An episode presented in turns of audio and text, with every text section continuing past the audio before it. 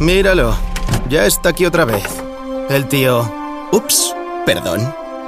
El que su sobrina llama en secreto el encantador de mofletes. El del jerseycito de renos que siempre repite las mismas historietas. El autoproclamado príncipe del billar. Pero este año, gracias a PayPal, se ha convertido en otro. El tío muevo cielo y tierra en internet para encontrar los cómics del 67 que quiere mi sobrina. El tío he pagado con toda tranquilidad en una web desconocida. El tío que mola.